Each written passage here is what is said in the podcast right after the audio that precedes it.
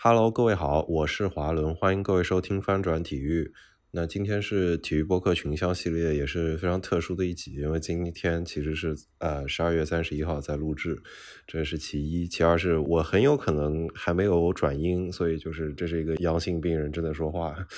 还有就是这一期其实是关于这个鹰眼时间这个节目，在跟我一起录制的是鹰眼时间的刘亦菲啊，那亦菲跟大家打个招呼吧。啊哈喽，翻转体育的听众和鹰眼时间的听众，大家好。然后华伦你好，非常高兴跟华伦一起跨年。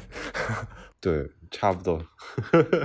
对，我们之前其实已经约了好几次了，但就是因为我感染的时间很不巧，然后所以这期节目中中间有可能也会咳嗽，但是大家就多担待了。嗯，对对，还好吧。就是我突然想起，我最近听那个呃贤者时间。他们好像有一期也是咳嗽着录的，然后是小张还是智智有一句话，就是说，呃，咳嗽的时候录播客是一期参与时代的节目，嗯，所以我们也是参与时代的节目。啊，那可不，我们这可说不定录着录着就快两年了，对，好吧，但愿不要，但愿不要，行。我跟一飞之前稍微聊了一下，今天这期我觉得传统路数上，我做这个体育播客群像，我是有一个问题列表的。但是其实大部分时候我在设定这个列表的时候，是不会为就是一个机构主持的节目来设计的。所以我觉得今天它其实不不一定大部分时候能用上。但是我开头我觉得还是正常开头，然后我们可能会直接发三开。嗯，那我觉得一飞你稍微跟大家做一个自我介绍吧，尤其是就是你在做鹰眼时间这个节目之前，你是一个什么样的背景，就怎么样得到这个机会的？对，呃，好的，呃，其实就是简单说一下最开始做鹰眼的一些呃原因吧。呃，因为我来懒熊是在二零年的下半年。呃，其实当时懒熊也在做一档呃体育播客，叫懒熊三缺一。那个应该是从疫情刚开始的时候，从二零年初就开始做了。呃，我自己是之前呃在大学实习的时候，是在一家省级的广播电台实习过啊。但是在来到懒熊之后，我觉得。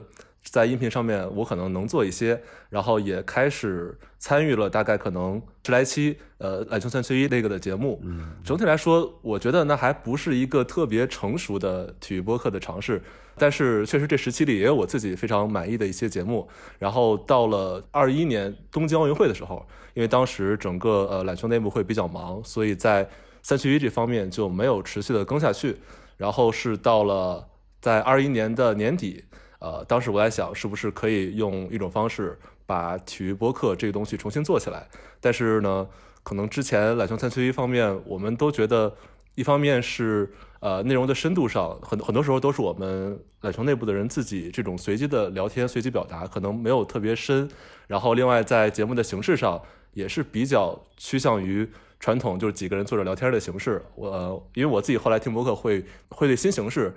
更关注一些吧，虽然可能也没有那么新，呃，然后就在二一年的年底，呃，也是跟我们的编辑呃浩荣讨论，因为我当时很很喜欢商业就是这样，然后他说，其实我们可能也可以做一档类似这样的节目，然后我觉得好像是可行的，因为他们也是一个财经媒体嘛，那我们也算是呃做体育内容方面的，嗯，呃财经报道的机构，所以可能是在内容形式、内容方向上都可以做一个一定程度的借鉴。所以，相当于一开始的定位就是有点想做，嗯，这种比较干净利落的聊体育商业的播客。对，一开始大概是这样的。那你还记得你们从就开始筹备这个新节目到第一集上线，大概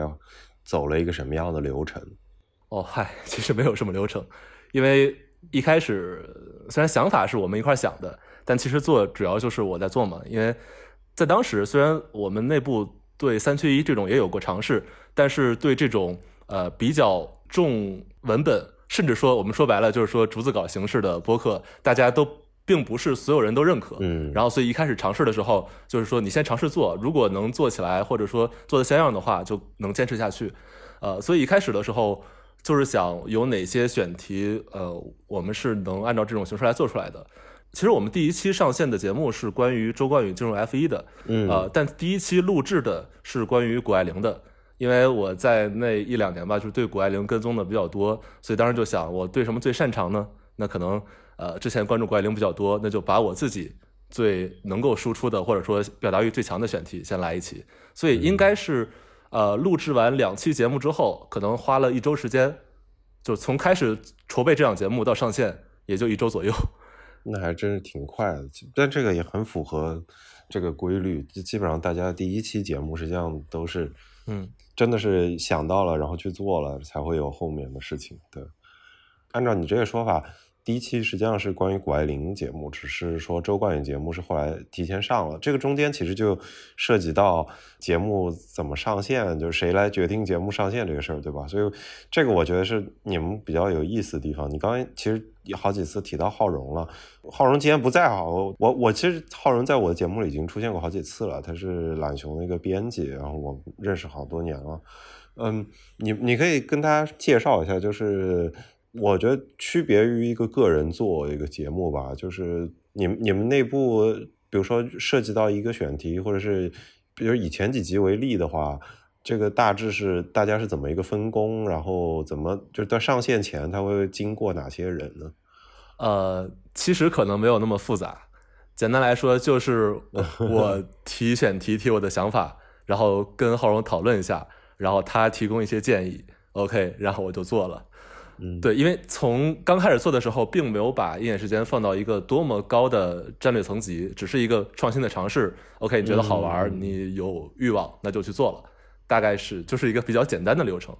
呃，一开始是这样的。其实很多就是关于播客的具体定位，包括后来的一些创意想法，都是做着做着才有的。嗯，对，并不是一开始就这么成型。那你之前在开始做之前，你说你是跟谷爱凌的话？你你具体跟哪些方向上的内容？因为可能部分听众不熟悉啊，就是懒熊大部分记者还是有自己就是对应的方向的，所以每个人会有自己擅长的东西。对，其实就是按照这种商业体育的赛道去划分的，并不是按照运动项目，就是比如说按照运动连锁、运动品牌、呃体育营销。大概是按这些东西去划分。那我当时是对这些呃新运动员，其实是运动员营销、运动员宣传，当时关注度比较多。然后，所以在二零年底、二一年的时候，呃，当时我们也是想在新的一年可能有哪些体育新星嘛。所以谷爱凌当时就比较早的去发现了，然后看了他基本上很多很多的，啊，在冬奥会之前，当很多人还没有关注他的时候，算是提前做了比较多的功课。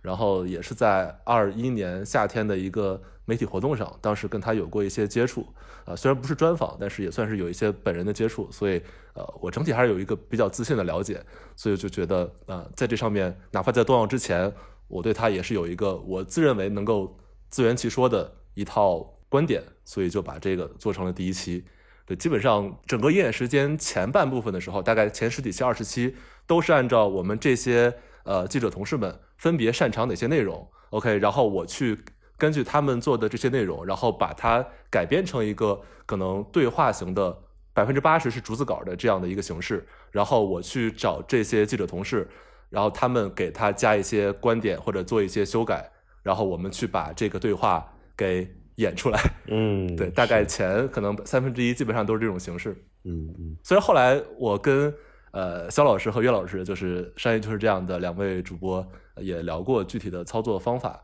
嗯，对，但是一开始我做的时候，确实是自己摸索出来的，一开始也不太认识他们。嗯，对。那像后来说，比如说做周冠宇啊什么，这个也是你看到他是一个新闻热点，就会去跟着做吗？对，周冠宇是这样的，其实比较类似嘛，呃，跟谷爱凌的逻辑类似。周冠宇是我们的一个记者同事，叫曹思琪，他是跟 F 一比较多。那他当时比较早的。啊，相当于拿到了周冠宇要进入 F 一的这个线报，然后也采访了挺多呃，在国内对 F 一围场有了解的人士，然后他也拿到了比较详实的信息，然后我们觉得呃，正好这也是一个热点，我们也至少在体育播客领域绝对是有比较独家、比较完整的信息逻辑观察的，所以趁着这个就把它放到第一期了。嗯，整个一开始上线基本上就是这样一个过程。就我我自己觉得，就是你们其实手上能做的选题的资源啊，还是挺多的。因为懒熊的尝试很多元嘛。对，其实呃，这也是我们在思考，就是懒熊三缺一跟鹰眼时间有什么区别的时候，我当时在考虑的一个问题，就是体育播客是不是一定要给体育迷去听的？嗯，还是说它有其他的？可能性的不同人群。嗯那如果是给体育迷听的话，呃，懒熊能够找到一些比较厉害的行业人士，但是呢，我不觉得我能给这些带来什么新东西。嗯，然后体育迷大家听的，比如说像严强老师在做的节目，包括呃詹俊老师和杨毅老师在喜马经常更新的节目，啊、我觉得他们至少是在聊场内的这些事情，他们肯定是大家已经习以为常或者说比较认可的了。那我觉得我能带来什么东西呢？可能就是一些体育跟其他话题结合的表达，比如一开始是体育商业，因为懒熊一开始做体育商业的嘛，嗯对，所以当我做鹰眼这档节目的时候，我的想法就是，它不是只给核心体育迷听的，它是要给体育行业外一些对体育有一点点兴趣的人，然后我去把这个好奇心放大带给他。就比如说，把体育跟商业结合，跟潮流结合，跟社会文化结合，嗯，对，大概这种这这样一种形式。呃，因为我悲观的认为，核心体育迷在国内还是数量不是那么大的，所以如果体育博客想要做一个相对来说不一样的东西的话，至少在可能数哪怕说直白点，在数据上有点变化的产品的话，可能我去做这种形式是比较有希望的。是是是，这个其实是非常独特的一个尝试了。你觉得这个定位本身跟懒熊是不是也能对应得上？因为我觉得懒熊的微信公众号的听众好像也符合你这个描述群，就他们很多人也不一定是嗯执着的体育迷。对，因为呃，大家都是在这种可以说跨界或者说是不同行业的融合，在做这样一种内容，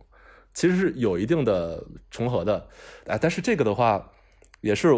包括我们来说内部对鹰眼怎么看，这也是大家一直在讨论的一个点。就是一开始，呃，可能我们也会觉得鹰眼有一部分是在复制蓝熊的内容，只是把它音频化了而已。说还是说要不要把它真正去当做一个独立的音频内容去做？嗯啊、所以一开始也是有这种纠结的，肯定会有内容的重合。但是随着把鹰眼做的时间更长之后，一方面是因为呃懒熊的内容其实不太能够提供给鹰眼完成一个目标为周更的这种更新的频率。就哪怕有一些选题是合适放到鹰眼上的，但是它保证不了这个呃连续性。嗯所而且时间长之后，我也觉得可能提供优质的信息、有价值的内容，不只有懒熊商业的这种形式，也可以有更加多的形式。比如说后来找了徐墨老师去做中国女篮的这个分析，包括后来找呃刘宇老师关于世界杯期间中东足球的这个经历分享。嗯呃，这都是我觉得是更加播客化的尝试，而不只是把篮球的内容复制上来而已了。对对对，我我自己感觉确实如你所说，就是比如说早期的时候，我印象很深，音乐时间几乎是跟随着冬奥会而生的，就是尤其是冬奥会的连续的好几期节目，我觉得打下了一个基础，打下了就至少有相当多人认识了音乐时间这个节目。但是到后面，你比如说，我印象也从可能十三、十四期开始，也会从、因为冬奥会结束了，你开始讲不一样的东西了。嗯那这个时候又有点往商业的内容转回去，但是实际上就是因为我们回头看的时候发现，二二年虽然你说对于疫情当中的中国体育来说还是有很多困难，尤其对从业者来说有很多困难，但还是有一些时事可以聊的，比如说你们去聊。嗯，NBA 在中国回央视，或者是嗯这个刘畊宏，尤其刘畊宏是个我觉得非常有象征性事情的，因为今年大家健身房老板们真的都日子过得很难，会然后会出现这样的人物，就这种转变，其实这个关注点都还挺好的。嗯啊，其实是这样，这也是一个很现实的考虑，就是在二零二二年开始之前，呃，不只是我音频节目了，整个我相信体育做体育内容的所有人都有一个共识，就是二二年一定会出现的两个爆款的体育内容是冬奥会和世界杯，这两个是绝对会有巨大的关注度的。所以在呃年初和年末，如果一个体育账号想要做大的话，一定是不容错过的两个大的话题。那么在年终这大半年的时间里，那你要做什么内容？就是没有这种全民事件了。那如果有一些这种热点的话，那比如说刘畊宏，比如说 NBA 呃在央视复播，比如说当时有一期我自己比较喜欢的，就是呃亚洲杯和亚运会宣布延期的时候，当时立刻做了一个嗯呃小节小节目吧，对。呃，所以这是一些时效性比较强的节目。那同时，当没有这些热点的时候，可能做一些更加静态的选题也是要有的。对，所以大概呃就是这两种吧，一种是做时效性的，一种是做静态的。嗯对，那基本上我觉得到几个月过后，感觉节目的这个调性算是稳定下来了。啊，调性什么调性？你你可以说一下吗？我想听听你的看法。呃，就我的观察，就是我觉得它就是像你所说，一定是商业气息更大，跟社会气息更大一些，大于体育一些的这些新闻热点价值的事情的时候，然后会介入进来做一个。带点深度的讨论吧，我觉得是这样。但是它好处是速度会比可能会比视频要快，不，我不知道对你们来说会不会比公众号的稿子要快，其实也不一定。对，因为你们毕竟文字应该是最快。就我刚刚的好奇就是说，你对你个人来说，大概大概是到什么点，就公司觉得这不再是一个你玩票的项目了，或者是你你你就要好好把它当做你工作一部分去做，这个是怎么变过来的啊？这个。说实话，可能我猜测啊，我没有跟他们直白的交流过这个问题，但我感觉，我感觉可能是，也就最最近几个月的事情，可能世界杯的时候，嗯，呃，如果长期听节目的话，可能也知道，在世界杯期间有一期知乎的商单，然后世界杯之前有一期韶音运动耳机的商单，因为对于一个机构来说的话，你投入一个。一个人以上的人力去单一做一个项目，比如说你原来写稿子，现在很多精力要写不了稿子了，你要单于去做一个新项目，你搞了一年，肯定要有一定效果嘛，要么是对，呃，挣点影响力，要么是有一定商业化的前景，所以我觉得是世界杯之后，呃，至少现在可以跟大家说，鹰眼时间在二零二三年肯定还是会继续做下去，而且频率绝对不会比二零二二年更低。对，这是一个有保证的东西。对，因为我觉得对于个人做播客来说，主要就是看你的兴趣和收到的直接反馈能不能支撑你把它做下去。哪怕它挣不了钱，如果有很多听众能够因此认识你，个人的话还是能够很有机会把这个做下去的。但是你如果是为机构做一个播客的话，呃，考量就不只是个人的感受层面了，肯定还是要对公司带来一定效果。对，我我是非常理解的。那你自己觉得你做到现在来看的话？你自己最喜欢跟觉得最有点遗憾的单集各是哪一集呢？啊，最喜欢，其实我现在想，我最喜欢的可能两期吧，一期是关于飞盘跟足球场讨论的那一期，嗯，对，当时这算是一个热点，然后我认为我们做出了一个，首先从历史故事严格上一个找到了一个比较。完整的故事给飞盘的发展，嗯，然后再跟足球的这方面做了一些我们认为已经比较尖锐的表达了我们的想法，但是又有一定克制，保持了一定的理性，嗯，这这样一个所谓的内容产品吧。另外一期就是刚才提到的，呃，当亚洲杯和亚运会宣布延期的时候，那一期，但说实话，那一期非常的自我。其实我做完那一期，我一个很大的感受就是，我当时会觉得这一期又好又不好。不好是因为我觉得这是一个完全情绪带动信息的节目，就因为任何一个一期节目，尤其是对于播客来讲，你打动人两点嘛，要么是情绪共鸣，要么是呃觉得大家觉得你讲的好，信息方面的。以往鹰眼时间整体是希望呃信息主导的，就是或者说观点主导，我带给你什么样的不同的内不同的内容本身，这毕竟是一个内容从业者的追求，但是在。大赛延期那一期完全是情绪主导，那情绪出来之后，我找一些信息来辅佐我的，辅佐我当时要表达的情绪。我很坦诚的说，是这样的。嗯，对，但是我觉得这是两种方法，我自己都认可吧。哎，我插一句，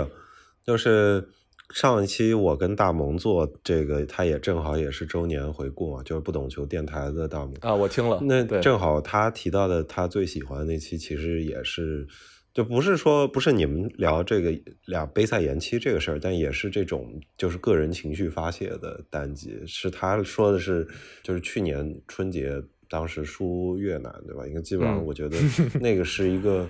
就基本上大家知道就是世界杯远去的那一场比赛，然后也是由那场比赛之后有一个情绪的爆发。我觉得这个还是觉得可能是能说出一些真心话吧。哪怕他是是个人的节目，我觉得可能受到情致要小小一些，但是能在自己的节目里面认认真真说一些话，还是挺让人开心的。嗯，对，我我非常同意啊。但是我觉得两个层面考虑嘛。那首先，作为一个媒介形式来讲，那播客跟写文章对我来说最大的爽点，或者说带给我最满足的一个原因，就是呃，听众给你的反馈会比写稿子要直接太多了。嗯，首先听到你的声音，这本身就是一个更亲密的一种沟通的形式，包括能收到的评论数也比写文章会高很多，包括后来 开始有听友群，对，有听友群等等，对，所以我觉得这是播客本身从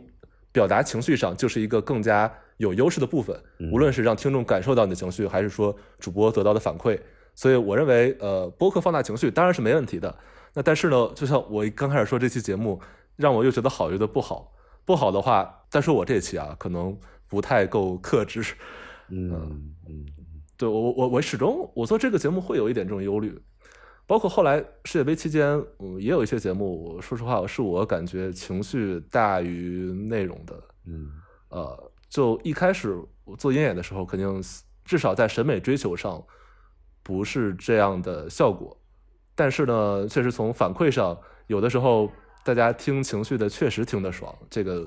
我也非常理解，我自己也很也很爱听很多就是有这种情绪共鸣的节目，对。但是作为一个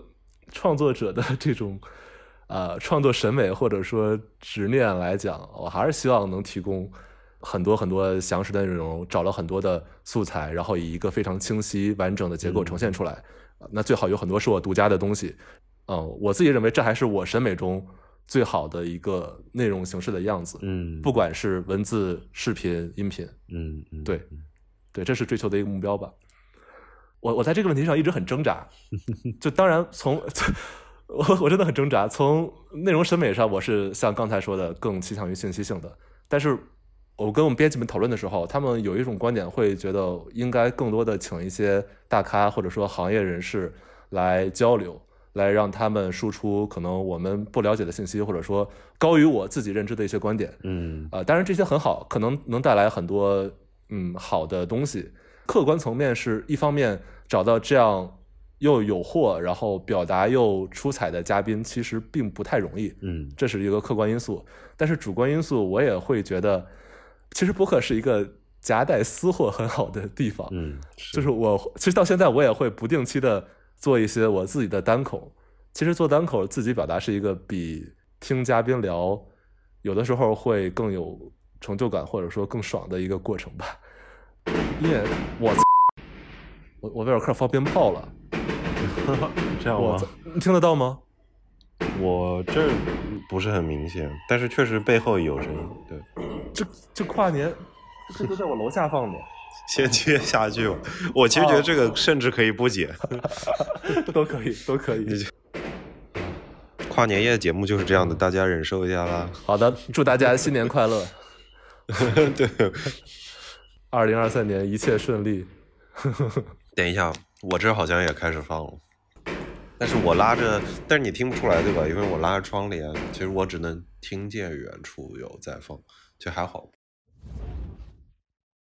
Hello，大家好。既然我们的聊天被炮竹声打断了，那不如就在这儿中插两条广告吧。那第一条是关于鹰眼时间本身的。呃，我们节目做了也有一年多点儿了，大部分内容其实都是我自己在策划、录制，包括后期剪辑。嗯，剪辑水平大家也能看到了，不怎么样。那说实话，想保持一个周更的节奏，嗯，还是挺吃力的。那么我也不能不更了呀。所以朋友们，如果想加入我一起来做鹰眼时间的话，无论是内容策划、录制还是后期，都欢迎联系我。在校生来实习或者正式工作都可以。那地点最好是在北京。联系方式可以微信搜索“鹰眼时间”的拼音，添加小助手，注明来意就好了。那这是第一条。第二条的话就是关于懒熊体育的。在一月十一号周三，我们会在北京线下举办一年一度的体育产业嘉年华。嗯，可以认真的说吧，这是每年体育产业质量最高的行业峰会了。那如果对体育行业感兴趣的朋友，欢迎来参加。那天我也会在现场。然后呢，我会把这次峰会的介绍链接放在 show notes 里。如果关于峰会有更多想问的话，也可以添加刚才说的鹰眼时间小助手的微信。好了，那炮竹声中广告除，欢迎继续收听这期节目。哎，我这停了，我这停了。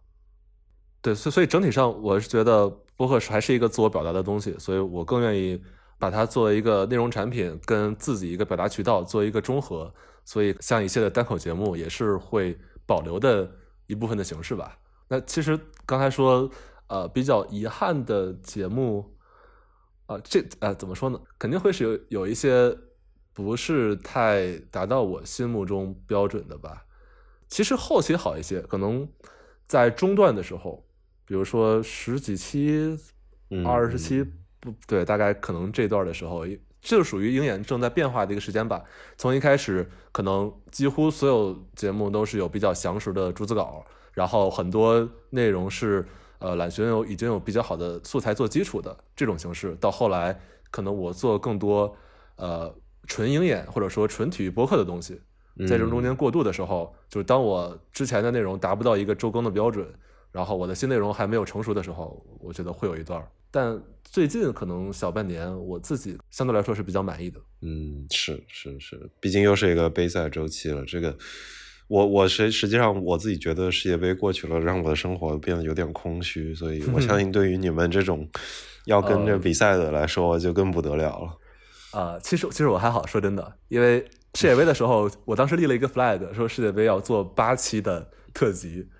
现在刚刚好，正好把八期做完了。但说实话，你做到一大半的时候，会觉得哦，我已经不想太碰这个选题了，对，或者说已经不觉得有特别多的我能生产出好节目的内容了。嗯嗯嗯，呃，所以我觉得做到八期是一个刚刚好的程度。那再多的，我确实也不太想 碰世界杯了，短期内。嗯啊、但是其实对我来说，世界杯结束是一个放松下来，可以开发新选题的一个阶段。所以现在我反而是比做世界杯期间一个更兴奋的状态。是是是，对，其实嗯，像之前一年基本上在选题上都是我自己一个人在做嘛，所以呃，虽然目标是周更，但实际上也没有完全达到。嗯啊、而且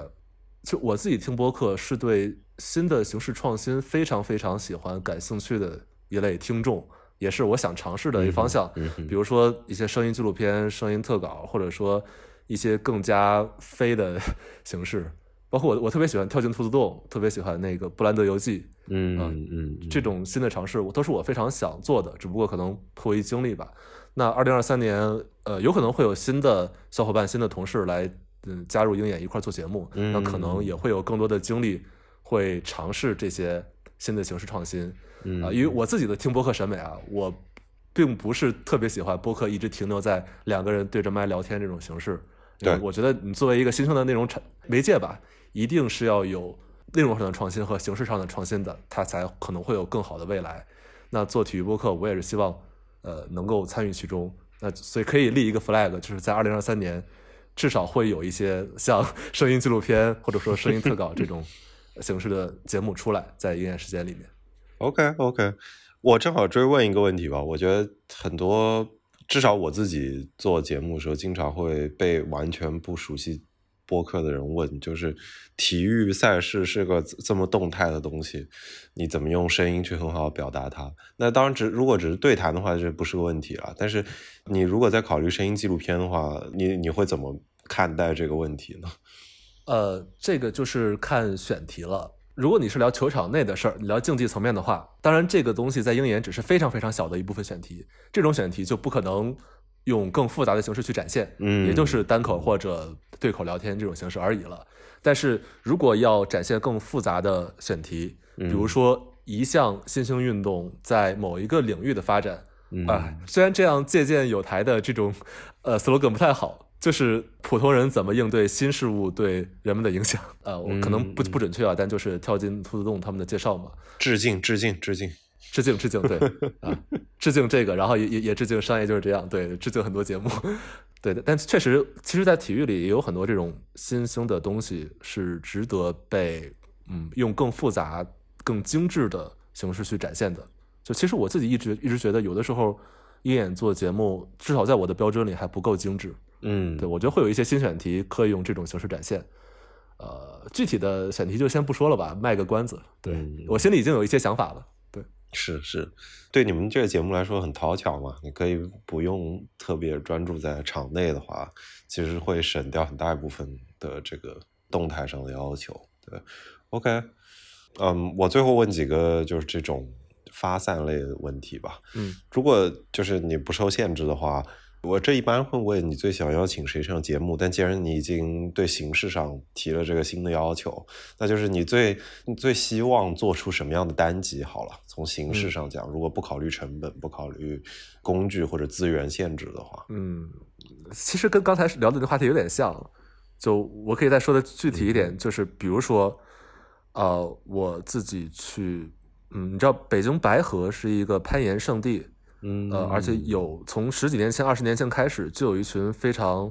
可能在主流社会看来跟大家的价值观不太那么一样的人。当然，也有一些做科技从业者这种，呃，相对来说是受教育程度比较高的一些人在从事一些户外运动，或者说，嗯，可能攀岩是一个更具体的项目吧。我对他也比较有兴趣，然后我对这些人也是很感兴趣的。那如果我能在那边生活一段时间，能采集足够多的呃他们的生活状态。包括整个运动的发展的情况，包括这一块区域的一个人文特点，呃，能做这样一种偏沉浸式的对一个本地情况的一个展示，也是对这项运动发展呃状况的一个呈现。我觉得这些东西是我愿意做的。嗯，但是这些一定是要有非常多的前期的，无论是采访也好，或者说我在实地的感受也好，包括后期的这种操作。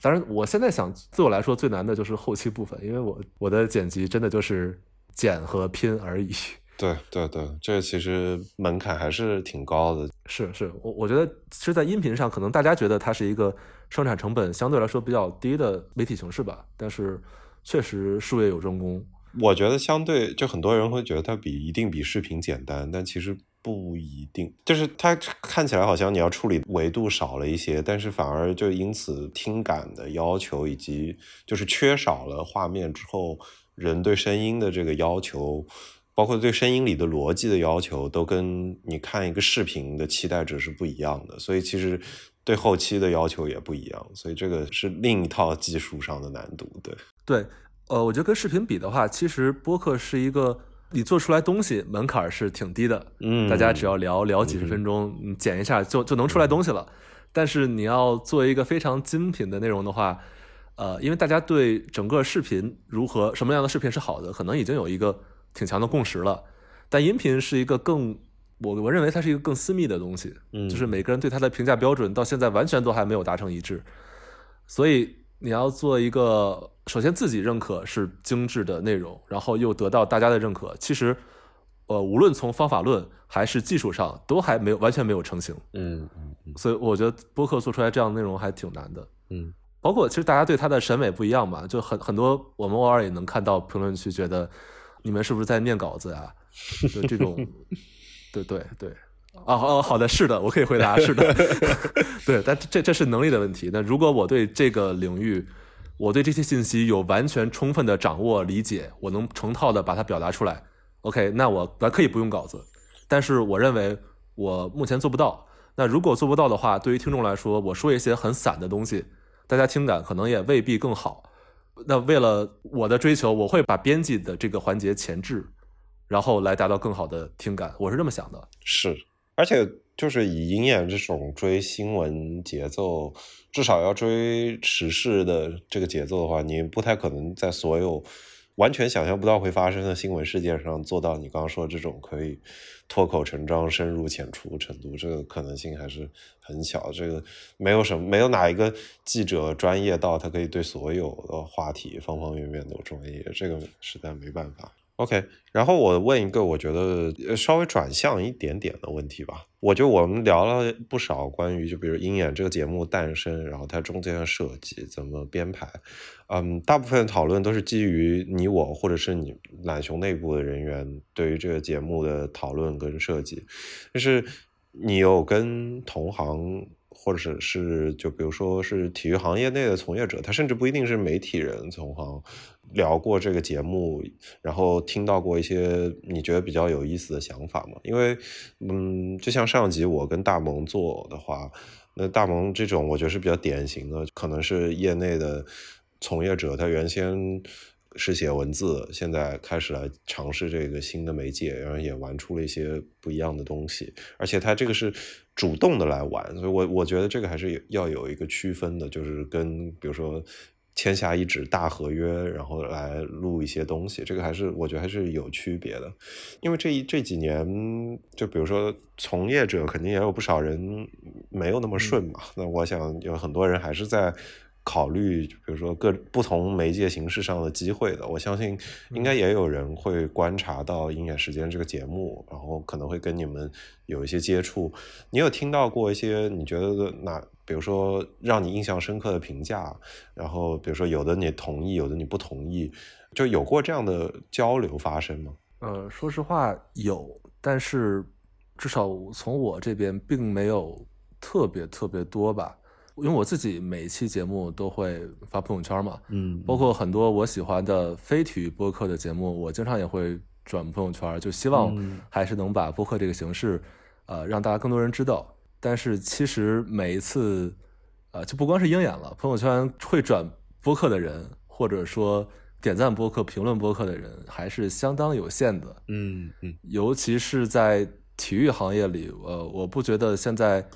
就哪怕跟什么商业科技等等行业相比，体育行业我认为对播客的了解程度是属于比较低的，没有那么高。是。对，一方面大家也可能会想，你用一个纯音频的形式去展示体育，好像听起来可能有点怪怪的，或者做不到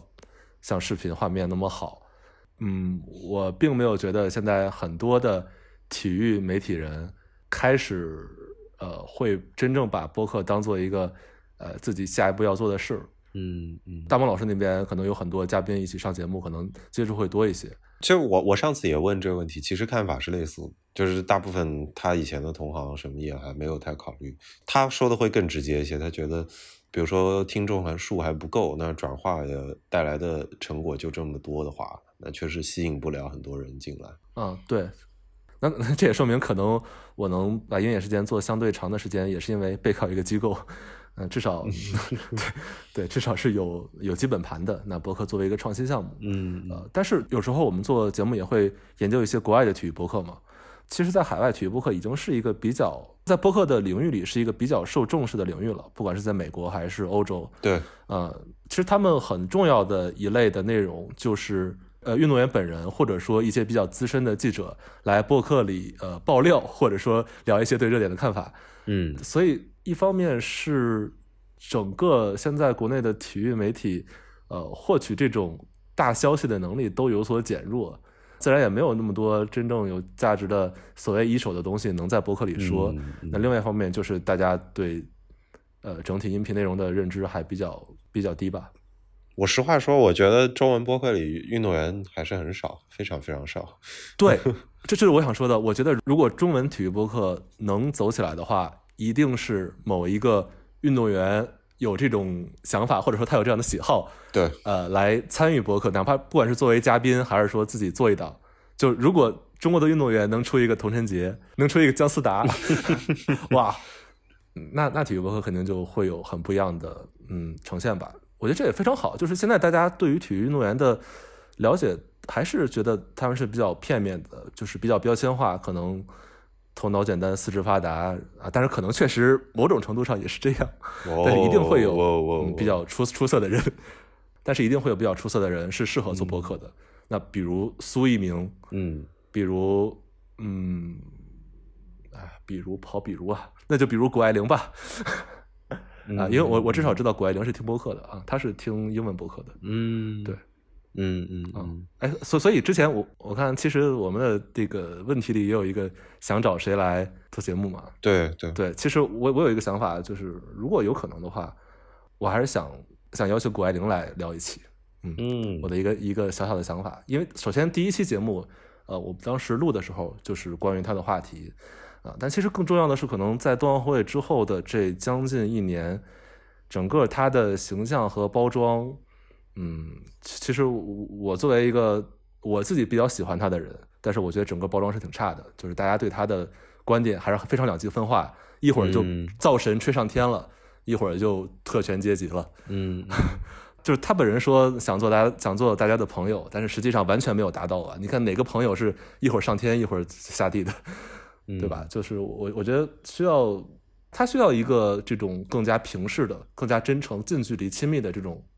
平台或者说表达形式，去给大家讲自己真实的想法。比如说，就他受什么从小看什么书、看什么电影，受什么影响，这些大家完全不知道。是对他的了解只有成绩，然后他怼谁了，他干嘛了，就是他真正人是怎么样，我觉得是大家是不了解的。嗯，我我自己也去思考过这个问题哈，就是因为我在我的节目里边也算是做过这个尝试，但其实是个机缘巧合的原因，有机会做郭凯的节目。他是呃，反正是男子篮球俱乐部这个现在的一个球员。我当时跟郭凯做了两期节目，其实我觉得还挺，我发现他谈吐其实还挺有意思的，就就是跟我想象中的运动员。还是不太一样，就是首先是没什么架子，郭凯其实是相当没架子一个人，其次是，嗯，他自己是愿意也爱表达的，而且就是基本上他会玩虎扑嘛，这是我在做那集准备之前的时候发现，然后他做完这集之后也会。就就基本上就会在小宇宙上潜水了，那就说明就是这个是可以传播开的嘛。但是从一个大的整体的运动员的层级来看，我又很怀疑，就是你说中国的运动员真的做到像美国的很多运动员会用播客作为一个自己场下的一个媒体新形态，像。什么巴恩斯啊，什么对格林嘛，就是他们基本上就已经开出第二春了。而且像贝弗利其实是非常典型的例子，他现在还在现役，然后他明显没没几年球打了，而且他应该是跟具体哪一家合作做 The Ringer 还是哪家，然后他们就开始推他的博客了，就是这是完全是一两年间的事情，很明显的是他是有一个策划，当然这个背后他一定也有经纪团队的帮助，我相信。这可能是说明他们的经纪团队看到了这个价值，就是我不知道这个对于中国的运动员来说是是是这还是一个意识上的事情，还是大家就不太方便来做这件事儿。呃，我觉得还需要挺长路要走的，就确实一方面不太方便，因为很多运动员是在体制内的嘛，就是他很多表达是比较受限的啊。但是就如果你关注多的话，就最近有一些呃即将退役或者说退役运动员。不是在播客，但是他在视频上是在越来越用心经营自己的账号的。嗯，比如我记得是啊，范志毅说的那个谁来着？你谁谁谁都能踢中卫，那个人叫什么？赵鹏。哦，对，赵鹏，赵鹏，赵鹏，冯潇霆。我记得他们都是在 B 站开始做自己的账号，然后而且做的是比较用比较用心的，一看就是有团队在打理的。嗯，对，我觉得现在开始有中国的运动员，可能是因为接近退役，比较有表达的空间了。然后也会意识到，可能运营一些个人 IP，做一些呃账号，是对自己很有帮助的。其实冯潇霆他在微博时代他做的就不少，就就至少他是一个很爱玩微博的人。对，就是微博是一个非常轻的一个媒媒介形式，就是一百四十字嘛，大家会打几个字都能运营，这个非常简单。但是你做 B 站做长视频。跟做播客这个难度完全就大上来了，这个成本肯定是要比发微博要大很多的。嗯哼，就我觉得现在中国有运动员已经开始认识到做 B 站的这个好处，已经开始尝试了。那播客的话，所以我觉得运动员有这个意识已经是有了。之后的问题可能不是运动员的问题，是播客的问题，是播客还是没有让大家知道我能有够有跟 B 站一样的这样一种发声的能力，把运动员吸引过来。但是我觉得将来是会有的，对，嗯，我也接近这个这个观点吧，就是形态上，我觉得播客反而就相对于其他的媒介会对运动员更友好，只是。但这个友好很有可能是一个第三者视角的一厢情愿，就是就是实际上你比如说对于很多运动员来说，真正的友好就是来钱，我 就这个是，当然这对所有人来说可能都是这样，就这个是最直接的刺激，这个可能转化率是最高的。但是你如果是把运动员摆在一个明星，然后他又需要一个打开自己的角度，就是就是像你说 可以输出一些情绪，说形象上的关怀也好。嗯，同时他又不用像视频一样担心自己经常抛头露面的这这些压力啊什么的。嗯嗯，这个我我自己觉得音频的这个优势始终是摆在这儿的。然后我我自己的感受，我自己的观察是，我知道可能也有些人已经愿意接触，因此去尝试去跟运动员身身边的人去去至少介绍一下这个形式，但是他可能距离真的能。催生出一批运动员，这个还还还非常遥远。嗯，我觉得还有一个原因就是看运动员的主观意愿，他是不是真正有表达的 愿望，有这种表达欲。那不只是呃为可能的收入驱动的，但如果收入驱动的话，可能做呃视频或者说做其他形式的账号是也可以。但是播客的话，确实是一个更注重个人表达或者说跟别人沟通的形式吧。你看，我就就是说姜思达、童晨杰，他们一定是在播客里体验到了，呃，跟其他的媒体形式不一样的乐趣，那继续在做这个的。所所以，我觉得这个也，我们现在不能对他们要求太多，只是期待可能将来能有一个有这种影响力的运动员，一方面既有表达能力，也有表达欲望，然后也恰好认知到了博客，了解到了这个形式，那他愿意尝试。嗯，我觉得可能是会有的，但是这是一个概率性的事件。是是是，OK，那我问最后这个问题吧。嗯，就是你会给其他做节目的人什么建议？嗯，我我其实想给你加一点难度，就是这个两说。嗯，啊，你说。就一个是给就是个人的建议，一个是给机构的建议。啊，个人和机构，嗯，得给你上个难度呀。呃。给个人的话，其实我觉得现在体育播客虽然看着有挺多人在做了，但实际上空间还是很大的。嗯，一些小的项目完全是有待挖掘。嗯，哦，包括我自己一个挺好奇的东西，就是做足球播客的人非常多，但是篮球播客的，我觉我看到的我数量可能比足球小很多。是，是对，而且从订阅播放量上，我感觉还没有出现。至少跟同同样的足球播客，我觉得数量上、量级上都还有差距吧。对，这个我也不理解。包括很多小的项目，明明是有很多项目没有人去花心思去聊的呀。就嗯，我觉得大家完全有机会在这些非常垂类的项目上。就比如说，我非常喜欢一个体育播客叫“硬核攀岩”。嗯，对，就是讲攀岩运动的。当然，它有很多是关于攀岩技巧了。这可能是真的是。呃，参与者才会听进去，但是我觉得，对于哪怕是从商业化来讲，想做攀岩运动的品牌，一定是会关注到这个节目的。所以我觉得，呃，做体育播客的话，去找这些新项目是一个可以考虑的出发点。你不用怕这个项目是特别的小众，但是只要做的话，一定会有这些爱好者能够找过来。嗯，对，这是对个人啊，对机构啊。不是，它不一定是体育，不，嗯，也不一定，这个也不好讲哦。不是体育啊，但是，嗯，我自己觉得，如果限制在体育里，嗯，就是怎么说呢？就是你们跟大部分机构还是不一样嘛。就是你们毕竟是个体育商业媒体，嗯，你们大部分稿子还是不围绕竞技的。这个是这个，其实我觉得在切入的角度上是相当不一样。你说其其他类型的体育媒体或者体育内容机构吗？对，如果如果先说他们的话，你觉得会有什么？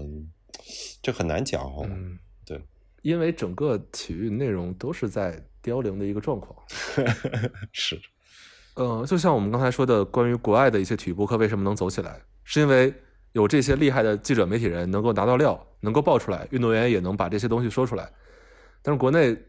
现在有能力获取很多一手信息的人本身就很少了。嗯嗯，个人观点啊，我我甚至觉得现在那个国内没有特没有几个特别厉害的体育记者，对，然后能够用自己获取的东西提供足够独到的信息和观点来撑起一档很厉害的播客节目。嗯嗯哼，我感觉挺难的。嗯，对，这这个不是播客形式的问题，这是整个体育内容的问题。那你觉得如果不在体育限制之内？我靠，那那我只有致敬的份儿了。哦，我我真觉得其他行业的好播客太多了。就有时候我跟一些呃，不管是播客平台或者说其他创作者在聊到体育播客的时候，可能他们都会对体育播客抱一个挺大的期望吧。但自己呃，我我其实没有他们那么乐观。对。我我我跟你想法一样了，我自己的总结下来就是，如果你对体育播客乐观，这不是说明你不懂播客，而说明你不懂体育，至少不懂中不懂中国体育。对，就是有时候我也会对比其他行业，呃，在小宇宙或者其他平台上订阅量比较高的博客是什么量级啊？然后我想，我我将来我有可能达到这个量级吗？嗯嗯，当然现在我做的很多还不够，包括从形式上，包括内容本身上，还有很多要提高的地方。啊，但其实嗯，只只只能说嗯，尽量在自己可提升的范围内把这个做好。对对是，我在追个跨年问题，二三年最终对这个节目目标是什么？啊，你说从哪哪些维度呢？这看你自己啦。我觉得其实形式上你已经提出过一个形式上要做出新东西这个要求了。那在此之外有没有别的？啊，内容质量这个没有办法评价，只能说就让我满意的就好。那 那如果更现实一点，从数据上来看的话，呃，其实我我不太想说就是在某个平台的，比如说小宇宙的订阅量我要达到多少，因为这个是很大的程度上不取决于我，取决于这个平台本身的进步。如果这个这个平台爆了的话，那就是猪都能飞上天，对吧？所以呃，其实之前别人也提到过，包括大萌也提到过，就是中文播客榜这个东西的存在。呃，现在就是从订阅量上，鹰眼应该是在小宇宙的三百四十名左右，嗯，就放到整个播客的大盘子去比吧。所以，如果明年年底能进前三百，嗯，我觉得就是 对我来说是满意的了。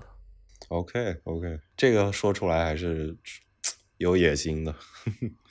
对，反正整体上这一年最大的感受就是，希望是能。能够把更多对体育有一点兴趣，但是不是纯核心体育迷的人拉进来，把对体育好奇心的这个门槛降低。但是同时呢，在内容专业度上能够满足核心呃这些体育迷听众的需求。因为首先我自己是一个核心体育迷，那肯定是我自己觉得这个东西是不拉胯的，绝对是过关的，才能把它展示出来。只不过在包装选题上，希望能把这个领域放大吧。好的，既然基本上我觉得。大家可以把《鹰眼》这个节目扒个底朝天，没什么问题哈。